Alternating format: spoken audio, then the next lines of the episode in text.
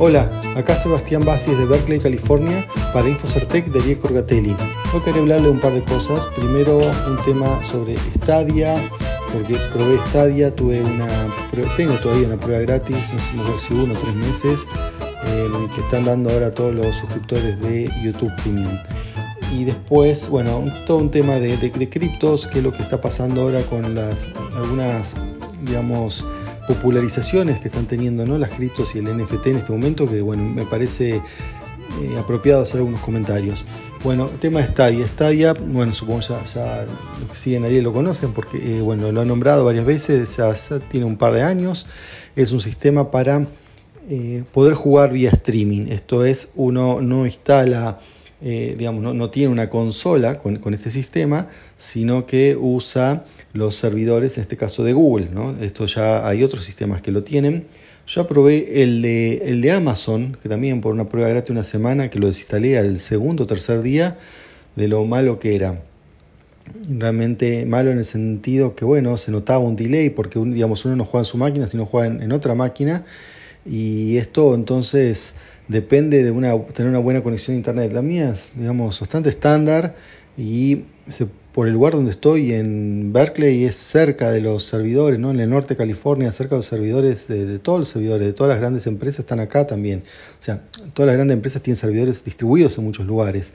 Y uno de los lugares, incluso los lugares centrales, suele ser acá, esto es eh, Bay Area, Silicon Valley, San Francisco, ¿no? Todo, todo, todo esto es una zona donde, bueno, están los servidores y uno espera tener una buena velocidad y sí, está bien, yo tengo una buena velocidad, pero por ahí no es para, o al menos con lo que probé en la experiencia de Amazon, no era suficiente para jugar. Y eso que no soy un gamer muy exigente, ni profesional, ni nada por el estilo, soy bastante lo que se dice un jugador ocasional.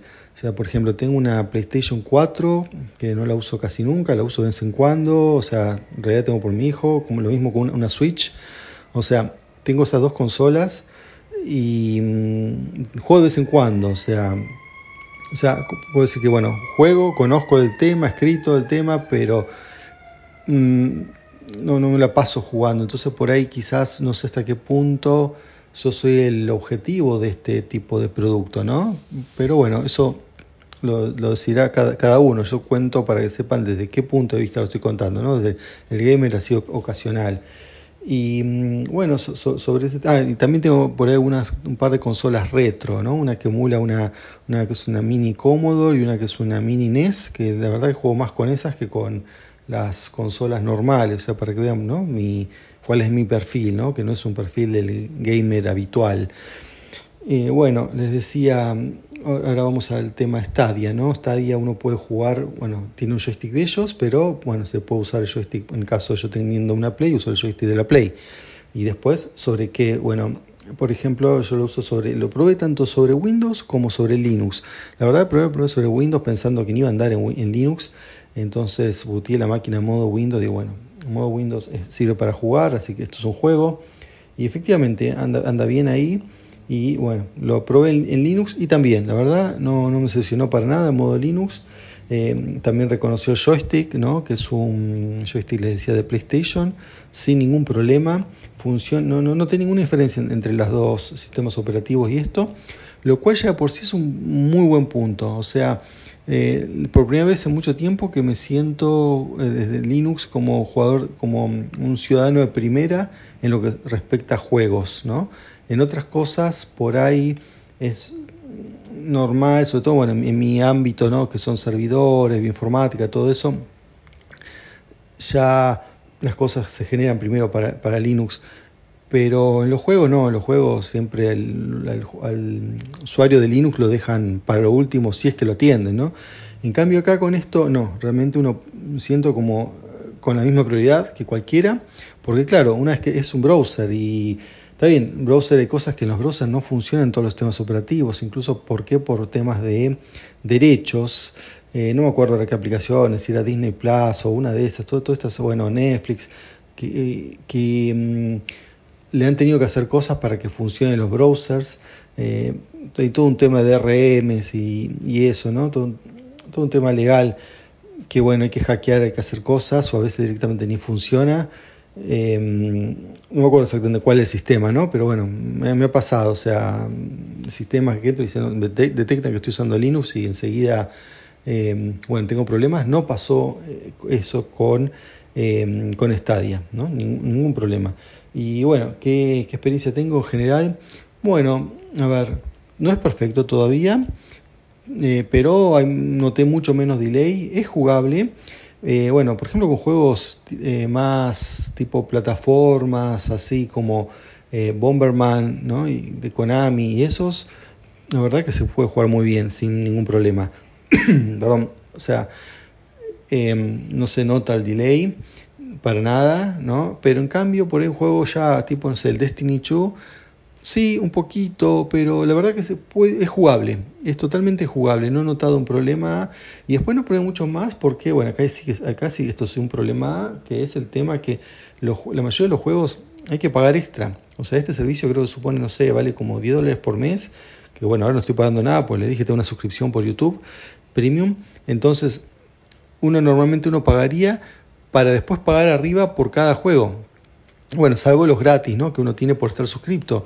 Entonces yo probé estos juegos gratis y bueno, eh, está bueno, o sea, se puede jugar, eh, pero los juegos así AAA más importantes están todos, em, ¿no? La mayoría con, con, pago, por ahí algunos juegos viejos que no. Me gustaría ver más juegos gratis, ¿no? O sea, o al menos pagándole esta suscripción. Y mm, realmente la selección que tiene es muy poco, incluso poco dentro de lo que es juegos eh, pagos, también no, no, no vi mucho, o sea, como que a pesar del tiempo que tiene esta plataforma, no, no, no ha aprendido y no, no tiene muchos juegos, así que mm, realmente no, en ese aspecto falla bastante. Yo, digo, como no soy gamer así ocasional, no sé si pagaría ni 10 dólares siquiera, por aparte no son 10 dólares solamente, también, por más que ellos cobren 10 dólares, uno piensa que uno ya está pagando, no sé, un monto similar por por Netflix, otro, no sé, Prime, tengo ocasionalmente Disney Plus em, y servicios varios, entonces bueno, se, va sumando, ¿no? Y entonces por ahí esto que son solo, solo 10 dólares, em, en el contexto general de las cosas pasa a, a ser algo de plata, ¿no? Y menos si uno, si uno, si me dijera, mira, tengo todos los juegos que quiero por 10 dólares, y sí, yo pago. No sé, porque cada uno sabrá, ¿no? Cómo valora su plata, la plata que tiene, por ahí, si esos 10 dólares por ahí para, uno, para algunos no será nada, entonces, bueno, los paga. Eh, yo, para mí, si pago esos 10 dólares, quiero más, la verdad, más contenido, ¿no? Es como uno pagar Netflix, que, le aparezcan cuatro películas y, después 100 más, pero que haya que pagar extra, y nada más. Eh, bueno, no sea, sería como una estafa eso. Bueno, esto es más o menos lo que pasa acá. Pero la verdad que las cosas andan, andan bien en Linux, lo cual me deja contento. Así que bueno, tengo mejor, tengo mejor impresión que la que tuve con el sistema de Amazon. Pero bueno, todavía me parece que no es suficiente. Así que esa es mi conclusión con respecto a Stadia. Y ahora sí, eh, vamos al tema de las, de las cripto y, los NFT ¿no? que se han popularizado.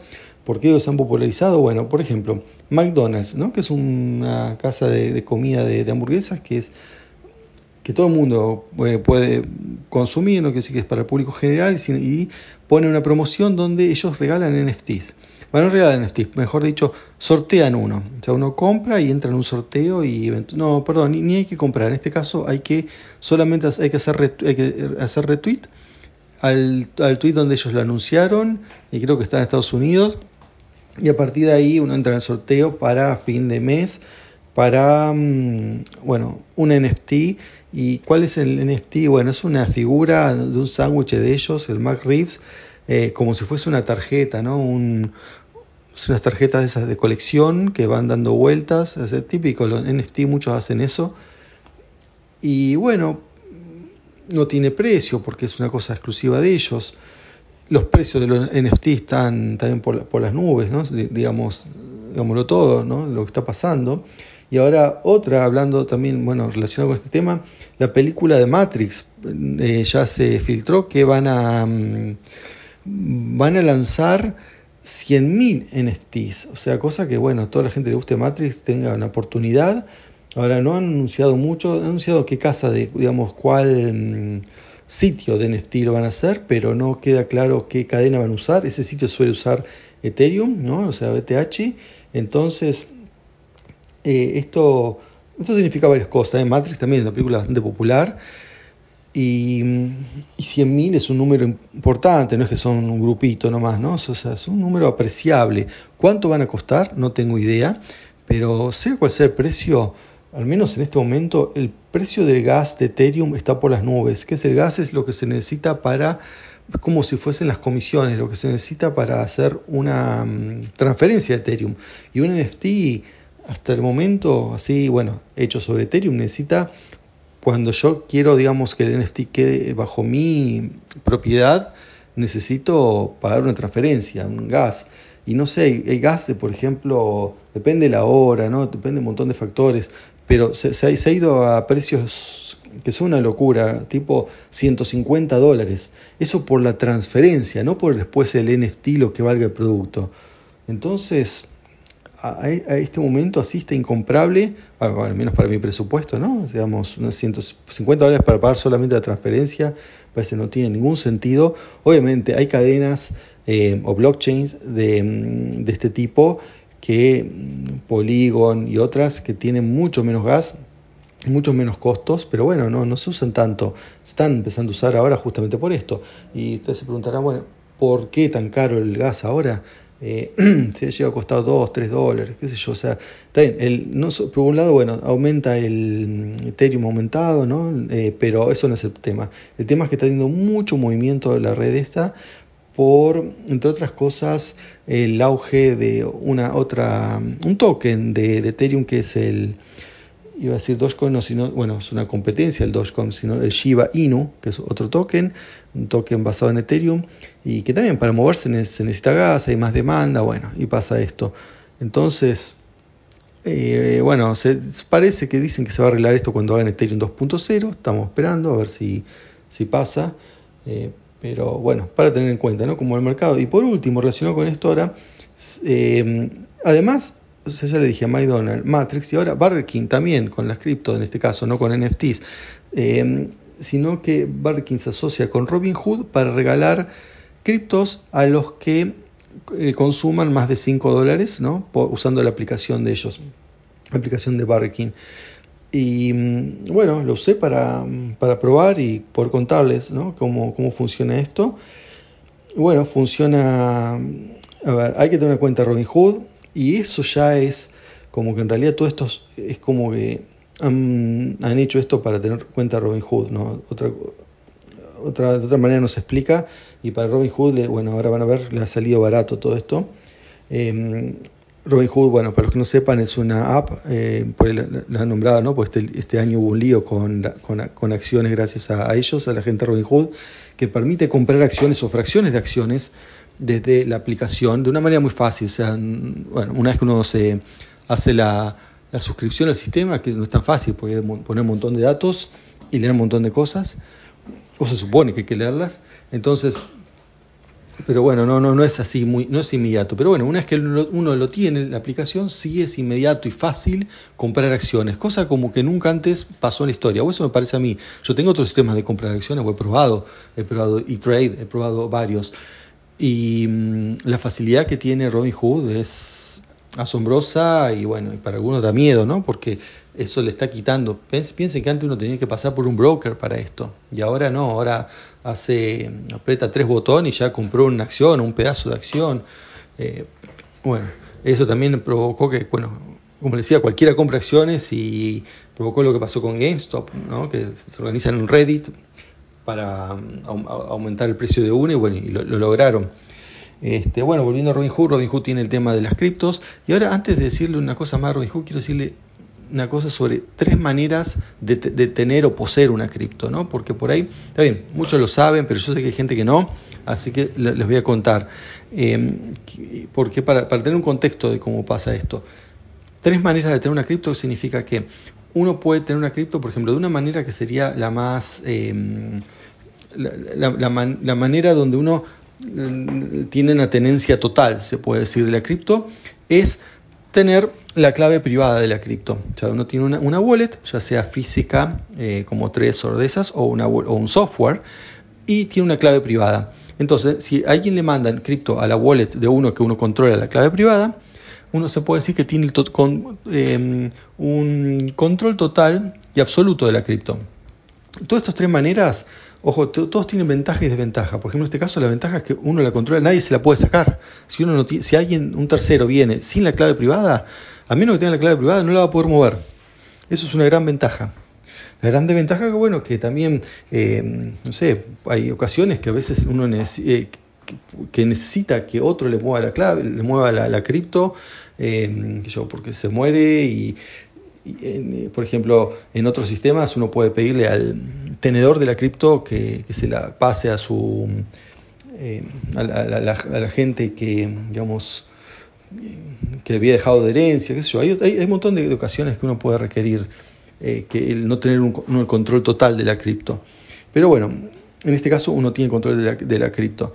Después, eh, otro segundo nivel de control es cuando uno tiene una, wallet, llega a la cripto, la ve, ve, el balance, todo, pero no la puede mandar también a otro lado. por ejemplo, la puede mandar una cripto con su, a una wallet con su propia clave. O, o, no, o la puede mandar a un tercero, no importa, uno la puede mandar, o sea, tiene la libertad, como en el primer caso, de hacer lo que uno quiere, pero uno no controla la clave. La controla eh, un tercero, que suele ser, por ejemplo, una empresa, un exchange eh, típico, Coinbase, Binance, hay muchos de esos. Y mm, bueno, la, desventaja es esa, que uno no la tiene, entonces por X razón se puede, es más fácil hackearla, es más fácil que el otro, que bueno, que mm, distintos tipos de fraudes que les pueden hacer porque uno no tiene la, clave. Pero bueno, la ventaja también es que por ahí tener la clave es mucha responsabilidad y gente no quiere tener esa responsabilidad, para eso le paga un tercero, para eso, bueno, pasa también, es bueno. Y después hay una tercera manera de tener criptos, que es que esto es lo que hace Robinhood eh, por ahora y lo que he visto que hace otro, por ejemplo Venmo, Venmo también lo, lo, hizo algo parecido, que es uno, ah, y PayPal, bueno, PayPal y Venmo es, la, es la misma empresa pero han hecho lo mismo, que es que uno tiene cripto, ve el balance, pero no la puede, no la puede mm, mandar a nadie, ni a uno mismo. Solamente ve el balance. Dice, bueno, supongo me mandan eh, X moneda y vale 50 dólares, hoy vale 50, yo veo que hoy vale 50 dólares y veo que tengo 50 dólares. Lo único que puedo hacer es comprar más o retirarlo y o venderlo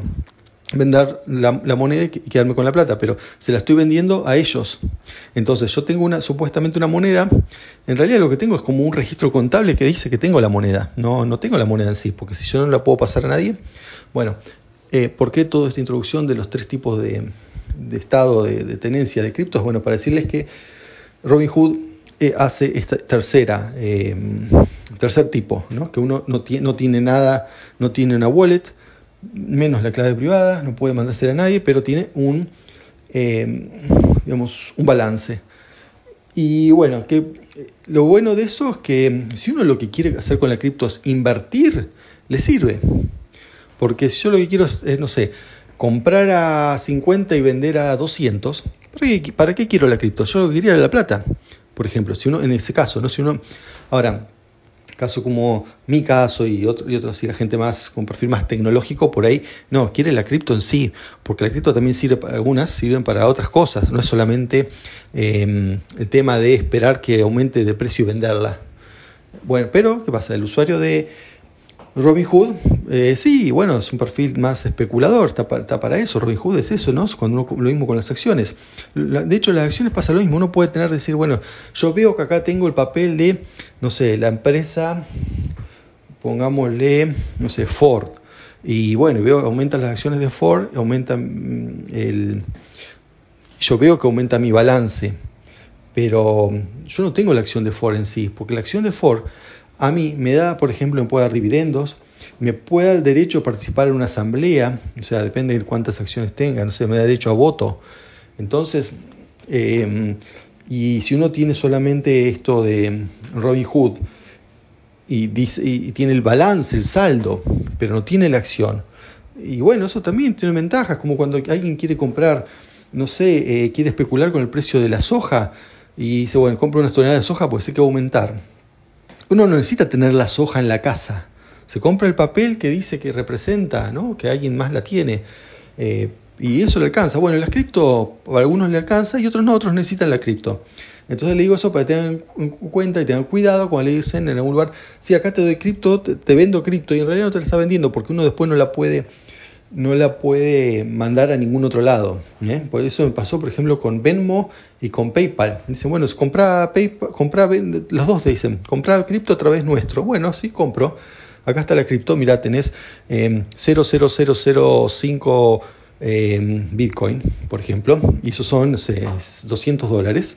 Bien, los tengo ahí.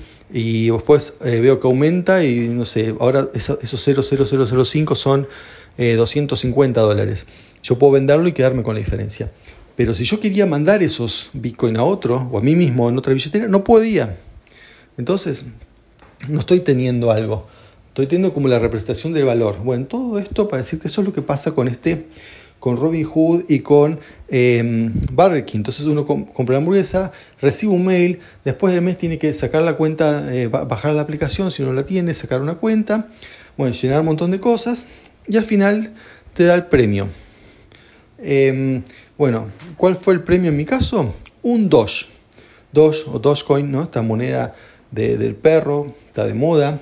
Igual no es la última moda, la última moda ahora les decía Shiba Inu, pero no importa. Dogecoin, una moneda que se hizo de chiste hace no sé unos cuantos años, que después ahora se algunos se toman en serio porque Elon Musk eh, habló de ella, entonces aumentó el valor. Bueno, la moneda esta vale, eh, porque claro, se, hacen millones por, por día, como decía, es un chiste, no, no, no, no, no está hecho para tener valor. Eh, y bueno, y vale 23 eh, centavos. O sea, todo esto fue para ganar 23 centavos.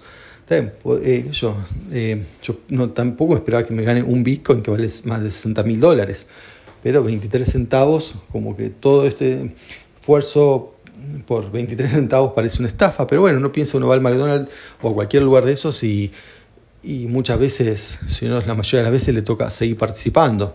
Eh, acá tengo un Doge ahora. O sea, bueno, es creo que lo que tengo en realidad ahora gracias a esto es una cuenta en Robinhood. Eh, así que, bueno, para, algo sirvió, ¿no? Tener la cuenta, tener el Doge, ver cómo, cómo funciona. Y, bueno, y todo esto es para mm, hablarles de la popularidad. Fíjense, estamos hablando de NFTs en McDonald's, en la película de Matrix. O sea, eh, esto como que va para largo. Y eso que los NFT tienen cierta, cierto backlash, ¿no? cierta gente que está en contra, que está, está quejando ese tema. Y sin embargo, bueno, acá marcas de primer nivel lo están promocionando, ¿no? Me refiero a gente que está en contra porque, bueno, temas de, consumo energético, bueno, por, también porque muchas se usan para estafas y otras directamente para lavar plata. Entonces, es todo un, digamos, un submundo eh, que tiene sus cosas cuestionables. O sea, tecnológicamente me parece una idea muy interesante, pero bueno, también si uno ve eh, cómo lo están manejando todos estos temas de NFT, hay mucho fraude detrás. Así que realmente por ahí está bien, ¿no? O sea, sea, no tomar todo de manera acrítica. Pero, qué yo, yo igual de la idea de los NFT estoy totalmente de, acuerdo, ¿no? O sea, y que no le guste, que, que, no los use, ¿no? no, que, no, ¿qué más voy a decir? Así que bueno, eso es todo por ahora y gracias, chao.